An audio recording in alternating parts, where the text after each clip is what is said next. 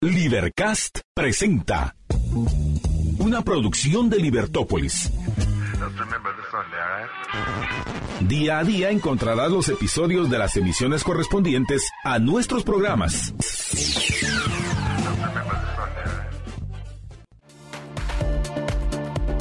Libertópolis.com Bienvenidos a Libertópolis Negocios. Es un gusto estar con todos ustedes arrancando este programa. Gracias por acompañarnos a través de la 102.1 FM el tráfico bastante complicado, el calor, ya se siente el calor de verano, ya todo el mundo casi que, que, ya con traje de baño, en calzoneta, ya para irse a la playa o por lo menos a algún charco, porque el calor está fuerte.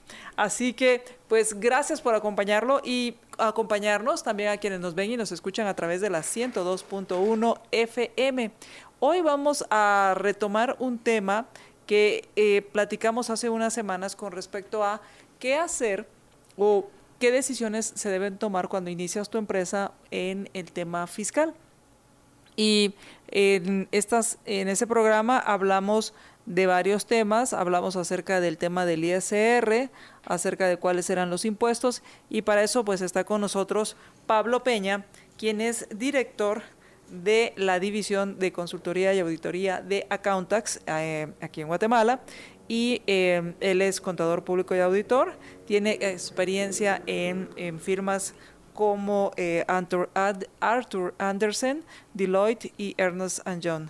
experiencia en temas de planificación fiscal, todo el tema de, de due diligence también en Guatemala y pues es un experto y conocedor de estos temas. Así que bienvenido, Pablo, ¿cómo estás? Bien, gracias, María Dolores. Eh, pues contento de estar de nuevo platicando estos temas que siempre digo, al menos a mí me apasionan, tal vez no a muchos, pero a mí sí, y, qué bueno darle continuidad a lo que eh, hace un par de semanas platicamos, porque creo que es muy importante para los emprendedores en Guatemala estar informados y conocer eh, un poco más sobre impuestos para que sus proyectos pues puedan ser mejor planificados y, y pues den la rentabilidad deseada que en ese tema de la planificación, eh, así como se hace la planificación del negocio, que haces un plan de negocios, la planificación de crecimiento y todo esto, es importante que dentro de esta planificación esté el tema administrativo y el tema fiscal específicamente. Sí, totalmente. Y de hecho fue parte con lo que empezamos a platicar en la sesión pasada,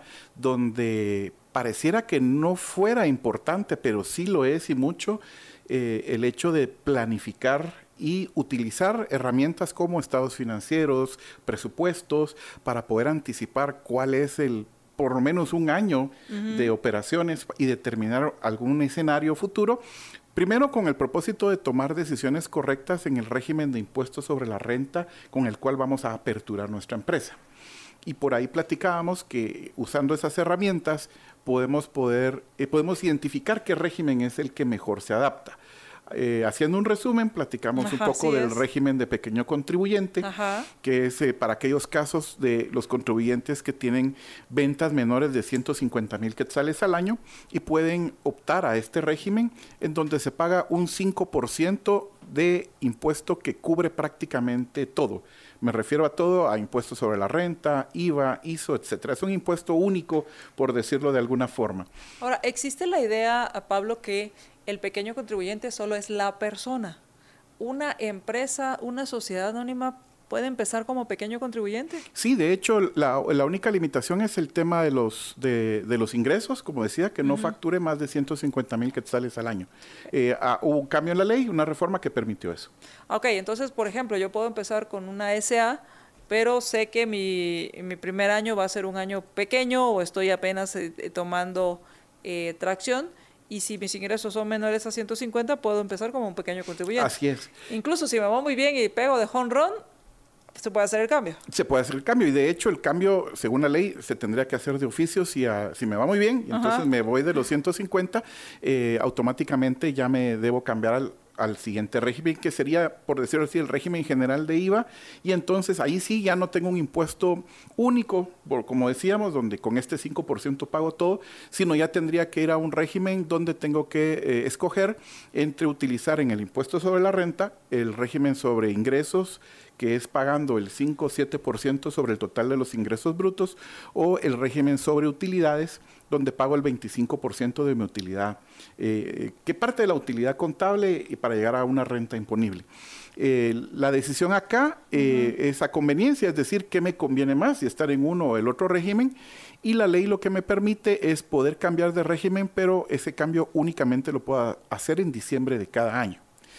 Em, digamos que eh, por eso es muy importante para una empresa que está arrancando el tener desde el principio que determinar qué régimen es el que más se le acomoda. Porque esa ventaja de, y obviamente tal vez al principio digo, el donde más se me acomoda es donde pago menos, entonces puedo hacerlo desde el inicio del, negocio. Y si el negocio va cambiando, porque esto no depende del tipo de empresa o el tipo de negocio, sino más bien del margen de utilidad.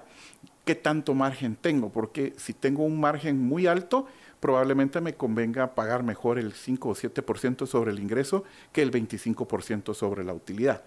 Y si mi margen es bajo, es más conveniente pagar el 25% de la utilidad que el, el 5-7 del ingreso total. Entonces, por ahí voy jugando con esos números y por eso es importante esa herramienta de planificación, de por lo menos tener la idea en mi primer año de operaciones. Eh, ¿Cuál va a ser el resultado para tomar decisiones en, el régimen de impuestos sobre la renta que pueda aplicar? y esas herramientas son estados financieros proyectados, un balance general, un estado de resultados, presupuestos. Lo que realmente lo que me da la pauta es el estado de resultados proyectado. Eso me da una pauta para, para poder tomar este tipo de decisiones y eventualmente pasado el primer año si me fue muy bien o pues pues obviamente los pronósticos cambian entonces tomar decisiones en diciembre del año siguiente para determinar si sigo en el mismo régimen o eventualmente me cambio si me conviene cambiarme. Claro, entonces, por lo que estoy entendiendo es conocer bien mis números, eh, eh, aunque, fue, aunque sean proyectados, porque estoy arrancando y quiero, y al conocer esos números, tú dices, eh, en este momento, revisa tus estados de resultados, o sea, obviamente los tres principales, que son el flujo de caja, el, el balance general, pero en el estado de resultados es el que se usa para decidir cuál de las dos opciones es la que más te conviene, no para no dejar, para no pagar, sino para pagar eh, menos. O sea. Para pagar menos, o eventualmente no pagar, porque, por ejemplo, eh, y, lo he visto en la práctica, empresas que se registran en el régimen sobre ingresos y tienen pérdida. Mm. Entonces, están pagando un impuesto eh, y tienen una, una, pérdida acumulada. Claro. Inclusive, tomando la decisión correcta en cuanto al, al régimen, toman a veces la decisión incorrecta en los pagos trimestrales. Porque, por ejemplo, una empresa eh, que podría, podría estar en el régimen sobre utilidades también tiene que decidir qué régimen de pagos trimestrales va a adoptar. Si va a adoptar el de estimar una renta imponible del 8% o los cierres parciales trimestrales. Y, viene un poquito por lo mismo. La misma proyección a veces no la hacen o no, la hacen bien y resulta que utilizan un régimen de renta imponible estimada pagando un impuesto sobre la renta anticipado y tienen pérdida. Entonces, anticipo impuesto, ya te entendí. lo estoy pagando, pero no me corresponde pagarlo porque tengo una pérdida. Por, e, y, qué pasa? O sea, al no hacer esto, esto bien, se, por ejemplo, se pagan, se pagan sobre utilidades que, por ejemplo, tuve en el primer trimestre, pero al final del año tuve pérdida. O en el mismo trimestre. Por ejemplo, estos dos regímenes funcionan. Ah, ya te entendí. ¿Puedo pagar a los tres meses sobre ese 25%?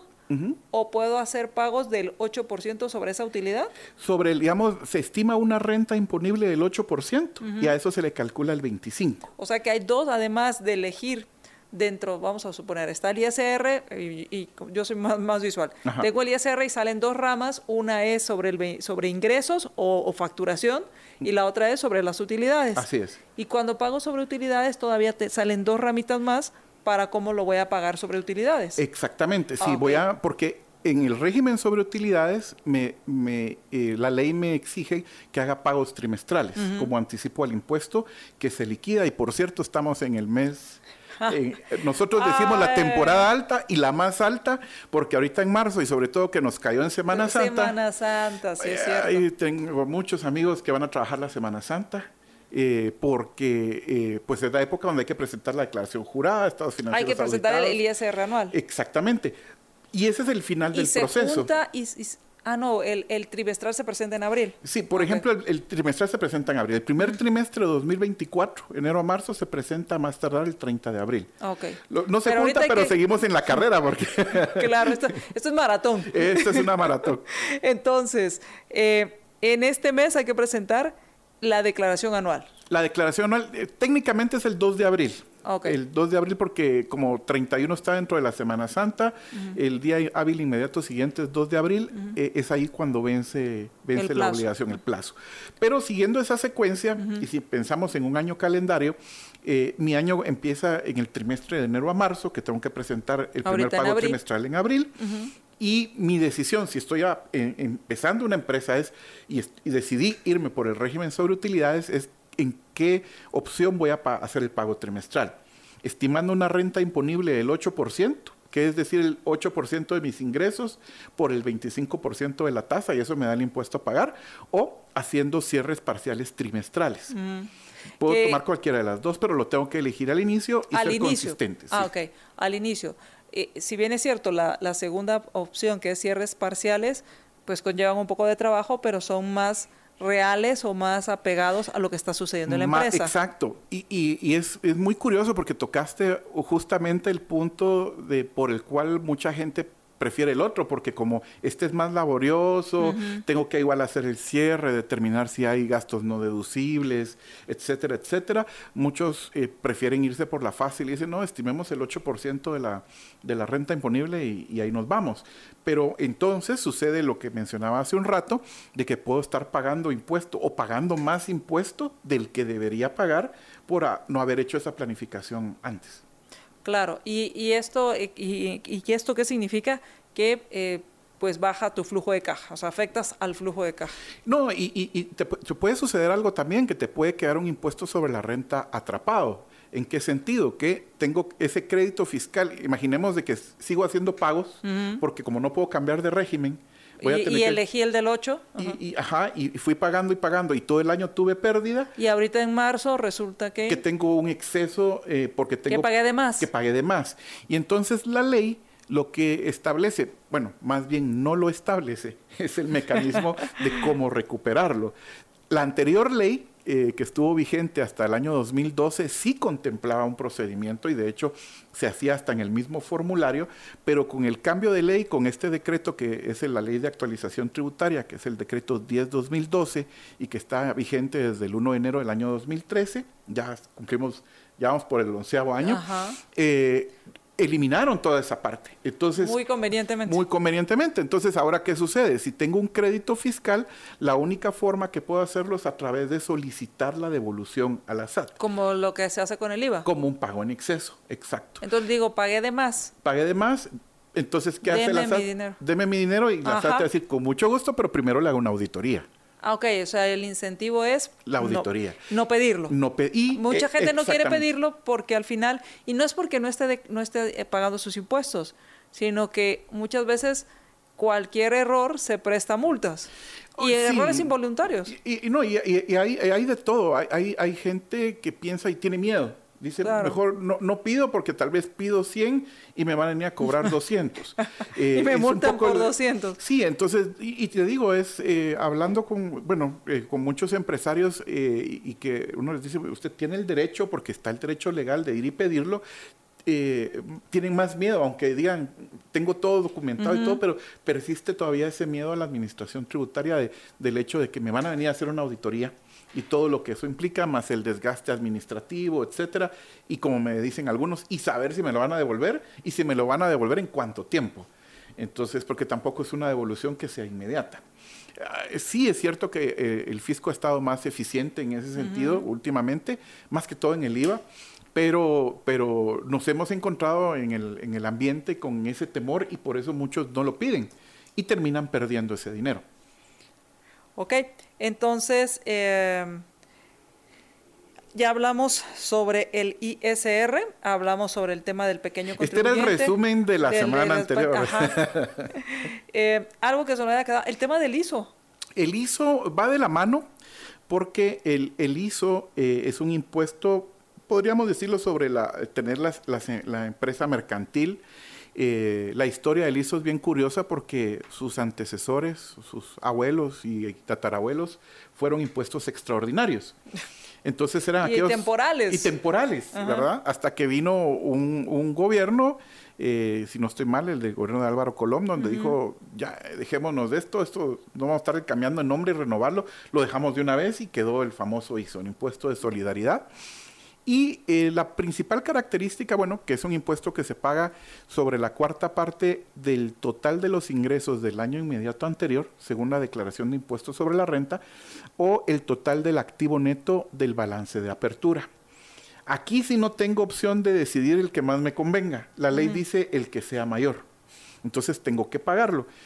Y eh, tal vez la, parte interesante para, para todos los emprendedores es que si estoy abriendo una empresa, por ley tengo exención en el primer año de, vida de la empresa. Entonces hay una exención garantizada que no, no hay que solicitarla, es, es automática por ese primer año de vida y después entonces ya se inician los pagos, eh, que son igual en, orden trimestral, en el mes inmediato siguiente al que termina el trimestre. Por ejemplo, el, primero ahorita, del trimestre de enero a marzo se paga en abril. Ah, o sea que no solo, por ejemplo, si estoy en este em, régimen de ISR sobre, eh, el de ISR, no, no soy pequeño contribuyente, tengo cada trimestre que pagar ISO y tengo que pagar el, el ISR. El ISR, ya sea pagarlo o presentarlo. Exacto. Y el, el, en el régimen sobre ingresos, que es el otro régimen, en ese está exento de ISO. Por eso cuando hablamos de ISO, automáticamente lo tenemos que ligar al régimen sobre utilidades. Y está lo, otro que la misma ley del ISO establece en su artículo 11, que es el acreditamiento del ISO con el impuesto sobre la renta. Y aquí hay dos mecánicas. Eh, coloquialmente le decimos el método A y el método B, pero es el inciso A de la ley, del artículo 11 de la ley y el inciso B. En el inciso A lo que pago primero es ISO en el año calendario y lo puedo acreditar al impuesto sobre la renta del año calendario inmediato siguiente por los próximos tres años. Por poner un ejemplo, si yo pago ISO ahora en el 2024, lo puedo acreditar a mis obligaciones de impuesto sobre la renta que pueda pagar a partir de enero 2025 y tendría el 25, el 26 y el 27. Si al 31 de diciembre de 2027 todavía tengo un saldo, la ley me dice lo puedo llevar a gasto y es un gasto deducible. Ah, Eso es en, eh, en, esta primera mecánica en el inciso A del artículo 11. Luego el inciso B establece una mecánica distinta, donde lo que pago primero es el, el, el impuesto sobre la renta en el pago trimestral y acredito al ISO. Digamos, aquí es al contrario, pero es dentro de los pagos que se hacen en el mismo año calendario. Entonces, por ejemplo, el pago del primer trimestre de enero a marzo, que lo hago en abril de ISR, primero pago el ISR y luego lo comparo con el ISO del mismo trimestre. Si mi ISO es menor, ya está cubierto con el pago trimestral, pero si mi ISO es mayor, tengo que pagar la diferencia. El asunto es que esa diferencia que pago se convierte en gasto deducible en, en el momento en que lo estoy pagando. Pero eso es dentro del mismo año calendario. Aquí no es la mecánica anterior que mencionaba de, de, poderlo arrastrar tres años. Perfecto, vamos a hacer una pausa y cuando regresemos. Esto es con el tema de las utilidades, el tema de la operación eh, del impuesto sobre la renta, sobre el impuesto a las, al, al éxito, le llamo yo. Y cómo ¿Y qué pasa con el otro? Hay otro impuesto que también eh, es el tema del IVA. ¿Cómo funciona? Cuando regresemos del corte, vamos a hablar de este tema. Mm, si tienes preguntas, mándalas. Si tienes alguna pregunta sobre temas fiscal, aprovecha que está aquí Pablo Peña, no yo, pero sí Pablo Peña para que te ayude y te dé alguna orientación. Lo puedes hacer al 4585-4280. Cuando regresemos, Alejandro nos va a recordar a dónde nos tiene que llamar y si tienen alguna duda. Regresamos.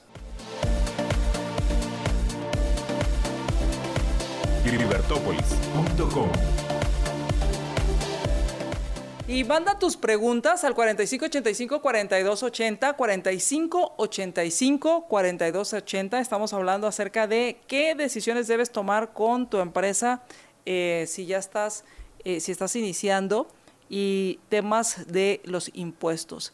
Igual, si tienes alguna duda con el tema del de ISR anual que hay que presentar, pues bienvenida a las preguntas. Aprovechamos. Así es, gracias Pablo.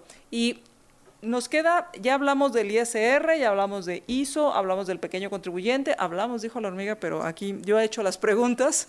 y eh, falta el tema del IVA. ¿Cómo funciona este impuesto y qué, cuáles son las consideraciones que debemos tomar con respecto a este impuesto?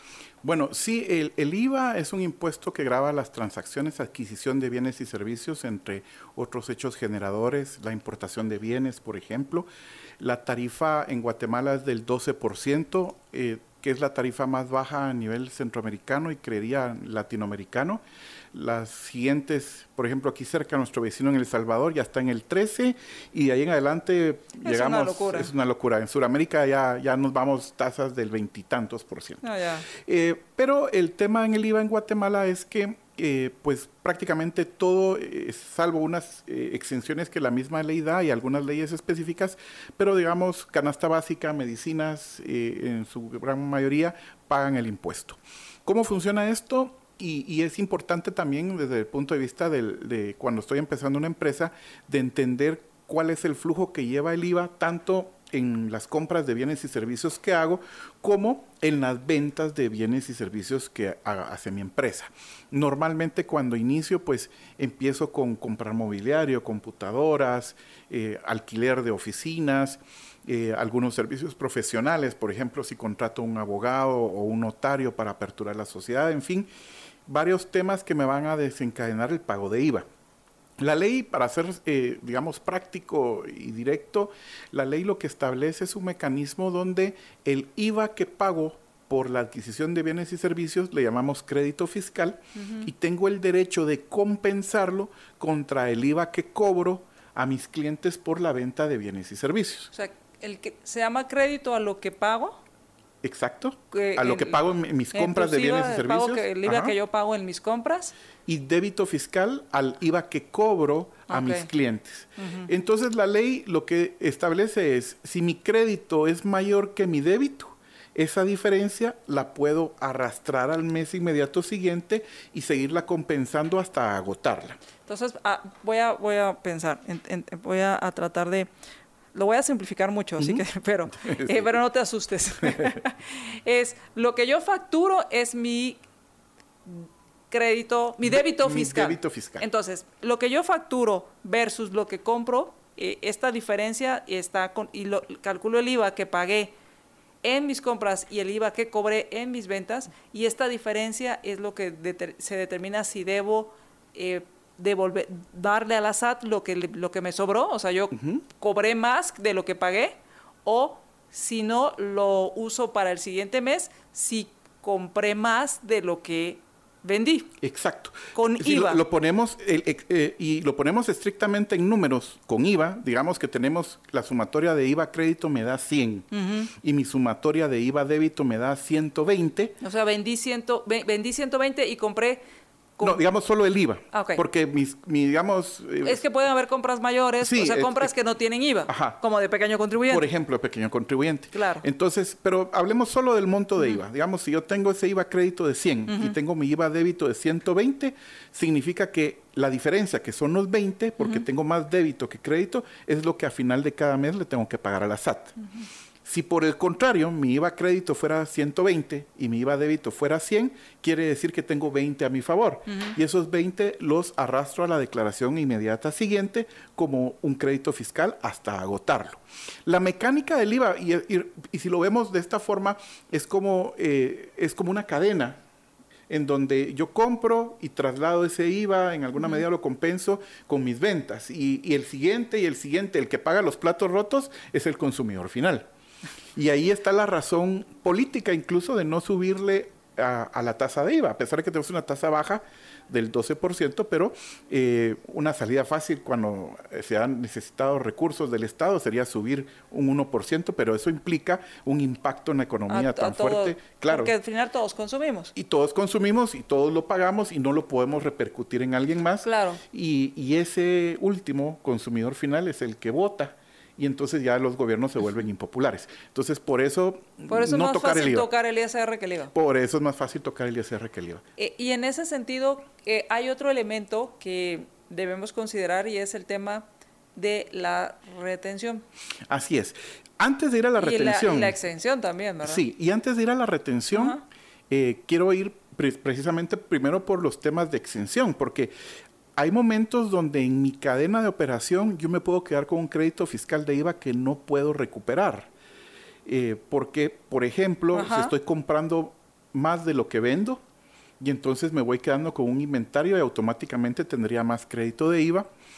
O mis ventas son a entidades exentas o mis ventas son exportaciones, que las exportaciones están exentas de IVA.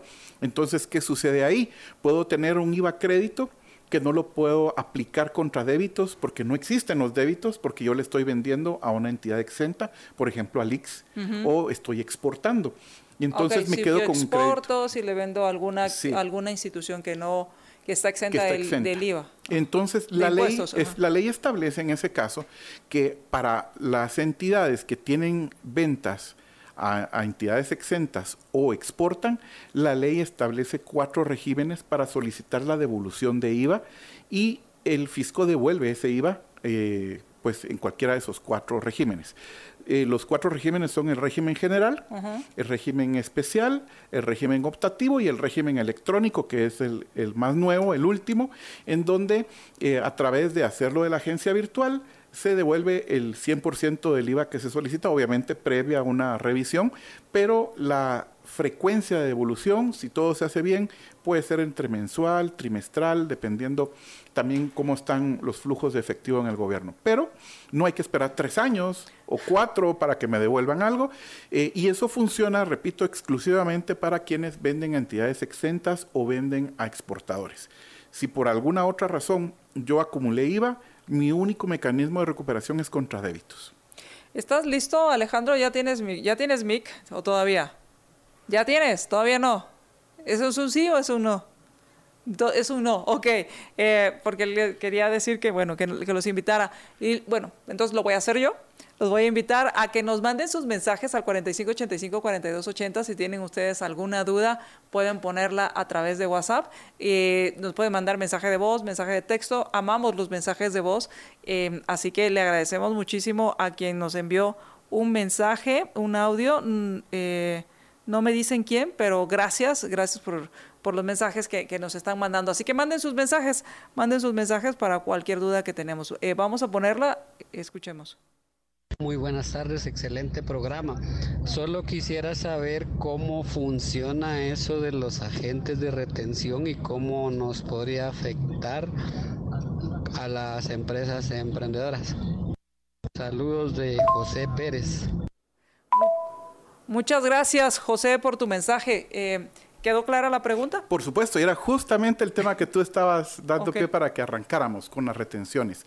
El tema de las retenciones de IVA sí pueden tener un efecto a, los emprendedores, sobre todo si los proveedores son agentes de retención o contribuyentes especiales. Entonces, eh, primero expliquemos qué es eso. Bueno, eh, eso es una calificación que se puede solicitar en el caso de solicitar ser agente de retención o la SAT lo notifica, te premia, con la lotería de que vas a ser ahora agente retenedor, agente retenedor o alguien que ha sido nombrado como contribuyente especial, que hay eh, categoría mediano y grandes especiales. Y últimamente, pues eso estuvo un poquito de moda en finales de octubre, noviembre del año pasado, porque SAT incrementó el número de, entidades como contribuyentes especiales, eh, que dentro de ese grupo, que ahora son 8 mil y tanto de contribuyentes, concentran el, aproximadamente el 85-90% de la recaudación.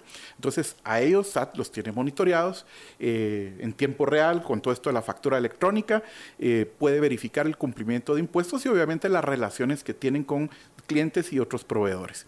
Y, atendiendo la pregunta que hacía José, pues eh, si yo como emprendedor eh, tengo algún proveedor que, por ejemplo, eh, me, está vendiendo, o, lo voy a poner mejor de esta forma, que, me, va a pagar IVA porque yo le presté un, servicio o le vendí un bien, este retenedor, al ser contribuyente especial o, contribuyente agente de retención, está obligado a efectuar una retención de IVA. O sea, yo le facturo a ellos, él... él en eh, teoría, él te deberá de pagar lo que facturó Lo que facturaste, te deberá pagar yo, tu, yo, le, yo le facturo a Pablo. Ajá. A, ti. Entonces, pero tú eres agente retenedor. Yo soy agente retenedor. Y, y yo te facturé 120. Entonces, por ejemplo, 112, yo... para hacerlo más fácil. 112, sí, para, 100 masiva. Entonces, yo en teoría debería pagarte los 112. Olvidémonos por un momento de la retención de ISR. Que así es como funciona. Exacto. Pero eh, aquí cómo ah, funciona, esa es otra historia.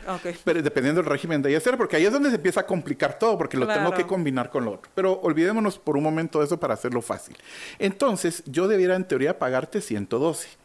Pero como yo soy agente de retenedor de IVA y, por ejemplo, dependiendo de la categoría en que esté, si soy un contribuyente especial, te tendría que retener el 15% del IVA, es decir, el 15% de esos 12. Entonces, yo me quedo con ese 15% de esos 12 y la diferencia te la doy.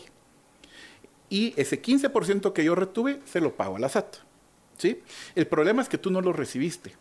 Y entonces pierdes la oportunidad de compensar ese crédito fiscal que tú vas teniendo por estas retenciones, si al final en tu cadena eso te va afectando, porque, por ejemplo, están haciendo... porque yo sí cuando pago, pago completo y sale de mi flujo de caja ese dinero. Exactamente. Ah, ya. Y esto es hablando de contribuyentes especiales que tienen una tasa del 15 o, por ejemplo, los, los, eh, los, operadores de tarjeta de crédito. Pero si hablamos de una empresa eh, calificada al 2989, que es el decreto de Maquila, la retención es del 65%. Entonces ahí eh, te está quitando una gran parte de ese IVA.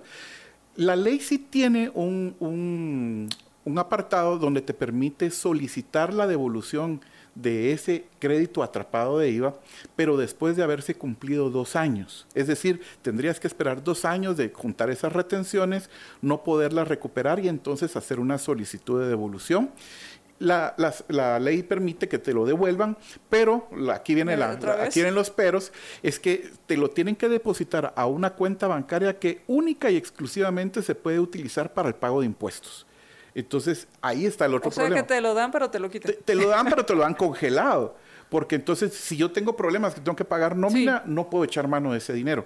De, hecho, eh, dentro de las reformas que están planteadas, que se espera que se discutan en algún momento este año, está de poder liberar eso y que se pueda usar esa cuenta bancaria para poderlo utilizar en la operación de la empresa. Pero hoy por hoy ese dinero es como que esté congelado. O sea, se puede pedir la devolución de esas retenciones, pero se congela para el uso como que fuera del presupuesto. O sea, es más rígido, me imagino yo, que el gasto del presupuesto, que solo lo puedes usar para pagar impuestos. Solo para pagar impuestos. Ok. Entonces, esa es, y, entiendo la preocupación de José, porque entonces yo emprendedor que Pago 100 de IVA, pero puedo recuperar pero cobro solo 80. Eh, o dependiendo a quién le estoy, quién está haciendo mi proveedor, porque si es un 2989, por ejemplo, o, o, en este caso, como mencionaba, un agente de, retención o contribuyente especial que puede retener el 15, va a depender. Y hay otra situación. Puede en algún momento tener dos calidades y entonces suman las retenciones. O sea, ah, puede ser 65 más 15, por ejemplo. Sí, o sea, que, que sea que, tenga dos, dos eh, calificaciones, calificaciones o le iba a poner dos estas de estrellitas o dos cositas estas. Por ejemplo, que fuera dos insignias, dos insignias, que fuera 29.89 y es contribuyente especial. Entonces tiene que sumar las dos retenciones. O sea, te, dice, bueno, porque soy contribuyente especial 65, pero como estoy en tal, el 15. Como soy contribuyente especial 15. 15, perdón. Y 65 como soy 29.89. Y entonces ya estás hablando de un 80%. De ese IVA. De ese IVA. Y entonces aquí el efecto, que era el que, lo que nos preguntaba José, es el tema que afecta a tus flujos de caja. Claro, porque tú pagaste IVA por, adquisición de bienes y servicios, inventarios, por ejemplo, y entonces esperabas recuperar ese IVA contra el débito que, le, que te debiera estar pagando ese cliente. Pero si él te retuvo el 80, entonces solo vas a poder compensar el 20 y te vas a quedar con ese crédito de IVA. Ellos te de hecho en la declaración se lleva un control aparte eh, de esas constancias de retención eh, para, para llevarlas controladas y precisamente esperar esos dos años que dice la ley para cuando se cumplen los dos años tener el derecho de solicitar la devolución. Ok. Y, a eso también, y, y, por eso es muy importante no solo tener tu estado de resultados, sino también tener tus flujos de caja para poder entender cómo va operando tu empresa y también el tema de los créditos, ¿verdad? Y conociendo también a tus proveedores, porque, por ejemplo... A tus, a tus proveedores y a tus clientes. Y a tus clientes, porque al final es en, en todo sentido. Eh, la única forma, y por eso es que si tú, eh, y, y, muchos lo hacen, es solicitar ser agente de retención porque la ley Ah, dice que ya. si eres agente de retención, entre te agentes eh, entre no, se bomberos. Entre- el clásico entre bomberos, aquí, o entre gitanos no se leen la mano, o sea que Ajá. entre agentes retenedores no, no se, se retienen. retienen. Entonces muchas veces las empresas con tal de, de cerrar ese chorro que se, o más bien de abrirlo porque se cerró y ya no fluye, entonces evitar que le hagan retención, solicitan que se le, se le califique como agente de retenedor. Pero eso sí queda a criterio de SAT. Hay veces que te dice que sí, hay veces que te dice que no. Perfecto. Vamos a hacer una pausa y cuando regresemos estamos conversando con respecto a cuáles son las eh, consideraciones fiscales que tú tienes que hacer cuando inicias tu empresa. Pero esto aplica igual para todas las empresas. Al final de cuentas, estas eh, consideraciones uno debe de hacerlas. La diferencia es que si estoy iniciando puedo ah, tomar acción y si ya inicié, pues tengo que poner atención para que en diciembre pueda hacer estos cambios. Cuando regresemos del corte vamos a continuar hablando de estos temas, así que mándanos tus preguntas al 4585-4280, puedes mandarnos un mensaje de voz, nos encantan los mensajes de voz, así que puedes mandarnos tus mensajes de voz y también nos puedes escribir o también por las redes. Aquí Alejandro está muy atento a todo lo que ustedes nos manden. Muchísimas gracias. Vamos a hacer una pausa, regresamos. El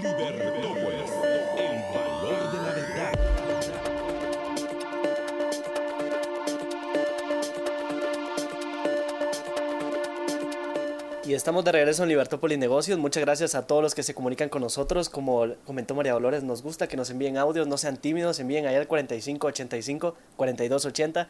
Aproveche el espacio y comparta también con nosotros el programa. También tenemos nuestras redes sociales, así que puede comentar en Facebook, YouTube, Twitter y pues ya nos puede sintonizar también en la televisión. Así que no hay excusa, no hay excusa para que no nos mire y no nos eh, comente qué opina de nuestros, programa, nuestros programas. Entonces, estamos en Libertópolis Negocios. Recuerde enviar sus preguntas, sus consultas, sus audios al 4585 4280 y con mucho gusto eh, aquí el licenciado Pablo Peña se las eh, resolverá sin ningún problema. Así que seguimos en Libertópolis Negocios. Muchas gracias por la sintonía y adelante María Dolores. Muchísimas gracias, Alejandro, y estamos efectivamente conversando con el licenciado eh, Pablo Peña, quien es director del área de impuestos en Accountax. Y platicábamos con respecto a las consideraciones que hay que tener. Ya ah, nos has comentado acerca del tema del ISR, hablamos del pequeño contribuyente, también del tema del ISO, acerca del IVA, cómo se paga, cómo se calcula, y el tema de las retenciones y el tema de las exenciones. Eh, ¿Qué más debemos tomar en cuenta para el tema del cumplimiento en el tema fiscal?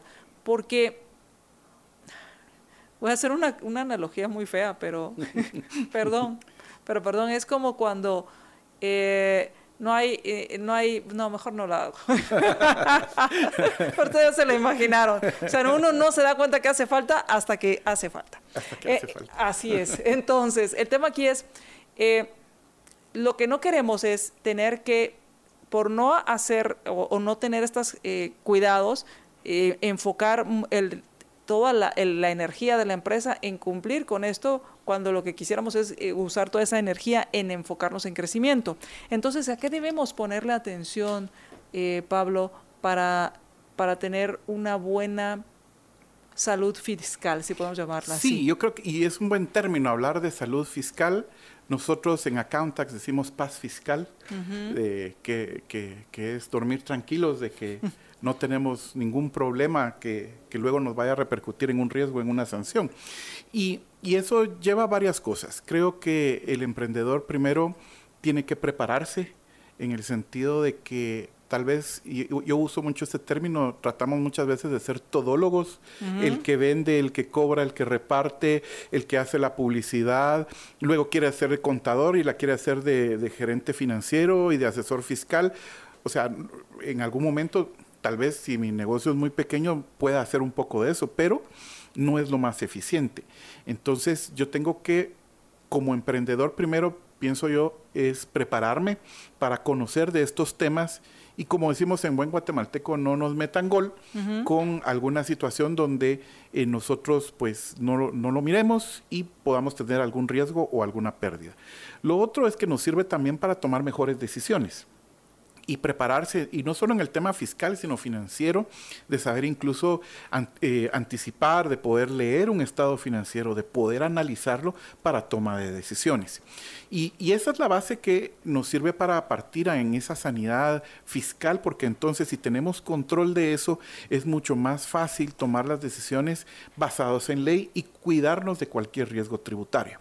Yo le agregaría a eso, eh, y lo mencionabas en alguno de los cortes, lo de la tercerización, em, que, nos apoyemos en expertos para temas, eh, digamos, de, de, finanzas, auditoría, contabilidad, impuestos, que eso le va a dar un soporte adecuado para que nosotros, en nuestro rol de gerenciar un, negocio, una empresa, nos concentremos en el crecimiento y no, no, no, nos estemos desviando en temas administrativos que perfectamente alguien más nos podría ayudar.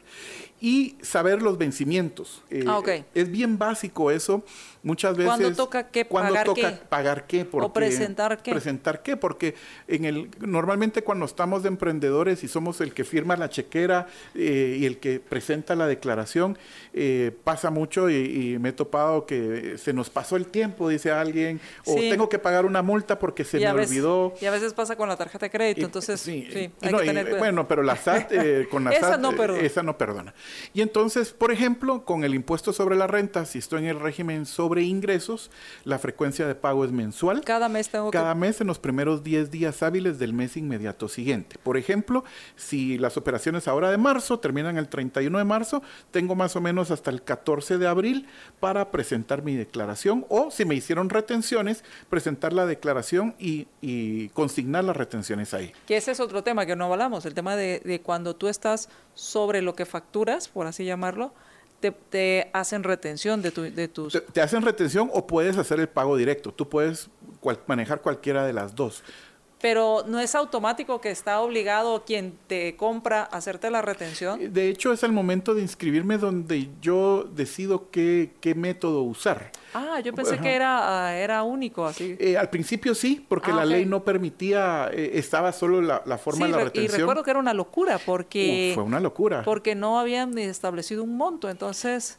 Y no, y, eh, vamos a las y entonces decía, si voy al, parqueo y me pago 10 quetzales, que me tienen que hacer retención, y entonces se fue una locura. O, te pongo la otra locura que, fue, fue, fue, locura. Las empresas de telecomunicaciones que se fueron al régimen sobre ingresos, algunas, y entonces, eh, ¿quién me iba a hacer retención? Claro. Si todos eran eh, no eran empresas. Ajá, o sea, yo recibía la factura, entonces yo tenía que hacerle la retención. Entonces ahí fue donde se habilitó el pago, el pago directo. Al final la ah, ley establece que si no me hacen la retención, yo tengo que ir a pagar directo. Okay. O sea, no, no puedo decir, eh, como, no me hicieron la retención, pues no lo pago. No, eso no. la responsabilidad es de la empresa o de la persona como contribuyente directo. ¿A quiénes les conviene, en términos generales, no voy a decir es que sí, eh, pero en términos generales, ¿A quiénes les conviene irse por un régimen o, irse, irse por facturación? Yo la llamo así, pero es sobre ingresos, o por eh, utilidades. Depende de tu margen de ganancia. Eh, y, ahí es donde, volvemos un poco al inicio, donde entra ese análisis y de tu margen, eh, porque entre más amplio sea el margen, es más caro pagar el 25% de ese margen, que, el 7% del bruto. Digamos que, entre más amplio el margen está más cerca del bruto, por decirlo así. Entonces... Pero eh, amplio el margen es arriba de qué? ¿De 10, de 15, 20? Pues por, bueno, eh, no, no he hecho el número, pero deberíamos estar pensando un margen probablemente arriba del, del, 25. Arriba del 25. Por lo general, eh, sucede mucho en las empresas de servicios que eh, no hacen estas eh, compra y venta o que no tienen... Eh, o que tus costos son muy bajos. Son, tus costos son muy bajos. Ok, perfecto. Te voy a poner un ejemplo. Una, podríamos decir, voy a ir a mi gremio, una firma de auditoría o de consultores, donde tu costo pudiera ser el, sueldo de tu personal. De, personal, que es lo más... Y, si ahora estamos en home office, entonces ya que viene la ley, ya será otra plática. Eh, por ejemplo, no tengo tal vez costo de arrendamiento. Entonces mi margen ahí puede ser bastante amplio. A diferencia, por ejemplo, de, alguien que vende al detalle o, o digamos, donde mi margen de contribución es poco, pero gano por el volumen. Y no me gustaría terminar, porque ya estamos por terminar, nos quedan unos minutos, sin hablar sobre el tema de los inventarios. ¿Qué pasa si yo compro y vendo, si soy comerciante? Sí, la ley, bueno, primero la ley me obliga a llevar un libro de inventarios y eh, también tengo que presentar un reporte semestral de esos inventarios. Eso es si estoy dentro del régimen general. En cualquiera de los dos Aunque sea pequeño contribuyente. Eh, ah, eh, bueno, sí, en el régimen de... Pequeño contribuyente. pequeño contribuyente no, ese sale, sale excluido de ahí. Pero de los otros, entonces... De los otros sí están obligados a presentar... A llevar un libro de, de inventarios, y presentar una declaración cada seis meses. Eh, y una recomendación muy importante ahí es que esa declaración tiene que coincidir con la contabilidad. Mucho de lo que a veces vemos es que declaran una cantidad y en la contabilidad hay otra, otra. y el, reporte físico, es otro. Entonces, porque eh, eh, cuando no se tienen los controles podemos tener esas desviaciones y eso normalmente me va a perjudicar en tener riesgos de, eh, de hasta impuestos no pagados por o no haber declarado faltantes, en fin, hay, hay, hay muchas cosas ahí que, que me pudieran afectar mis resultados. O sea que por lo menos hay que hacer inventarios físicos, o sea, yo sé que lo, lo debería hacer más seguido, pero por lo menos cada seis meses para poder cuadrar contra la conta y contra lo que voy a declarar. Y ahora que en esta época de la tecnología, eh, pues hay sistemas cada vez más eficientes y baratos. Hace unos años era, era muy caro conseguir un, un, software que me ayudara a manejar todo esto. Ahora incluso yo puedo hacer inventarios eh, con, con código de barras y, mm, y en Excel o sea, ni siquiera necesito, o sea, simplemente saber manejar bien en Excel, código de barras y yo puedo alimentar mi inventario. O sea, puedo valerme de otros medios tecnológicos. Eh, pues entre mejor tenga preparado un software, eso me puede ayudar a, mejorar el control y a limitar los riesgos de pérdidas, porque aquí eh, nos pueden estar robando y ni cuenta nos dimos. Claro. ¿Verdad? Entonces, muy aparte del, del tema fiscal, que insisto tiene que ir de la mano con aquí sí con los números, los libros, porque pues va a ser la pauta también del control interno que tengamos. Y ya estamos por despedirnos, Pablo. Quiero agradecerte por haber estado con nosotros y por habernos resuelto las dudas. Eh, ¿Con qué te gustaría concluir? Bueno, primero una invitación a seguir emprendiendo. Eh, la verdad es que Guatemala necesita que nuestros emprendedores saquen la cara tenemos varios años donde ah, hemos visto muy poca inversión local, de crecimiento, pero sí hay mucha gente en último, los últimos tiempos, yo te diría tal vez después de la pandemia, creo que la pandemia despertó un poco ese espíritu emprendedor y los animo a que sigan con eso, que el tema de impuestos no sea una limitante. Eh, aprendan, conozcan, realmente no es algo fuera de este mundo, pero también asesórense correctamente, confíen en asesores que les puedan ayudar y, adelante. Realmente eh, creo que el emprendedor es, es eh, una de las bases principales del crecimiento económico de nuestro país, entonces animarlos a que sigan adelante. Pues muchísimas gracias. Gracias Pablo. ¿Dónde los pueden encontrar? Nos pueden encontrar en todas las redes sociales como Accountax. Eh, estamos también en nuestra página accountax.com.gt. A mí en lo personal en LinkedIn estoy como Pablo Peña y también en Accountax, a cuenta de Accountax, nos pueden seguir por ahí. Eh, y en fin, todas las redes sociales y eh, pues estamos a las órdenes por, cualquier cosa que les podamos servir. Muchísimas gracias y gracias a todos ustedes. Gracias por habernos acompañado en este programa.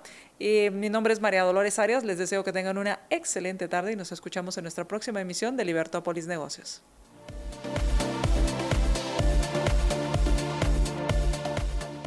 Libercast presentó una producción de Libertópolis. Recuerda suscribirte y dejarnos cinco estrellas para que continuemos trabajando en producir más podcasts de tu interés. Libertópolis.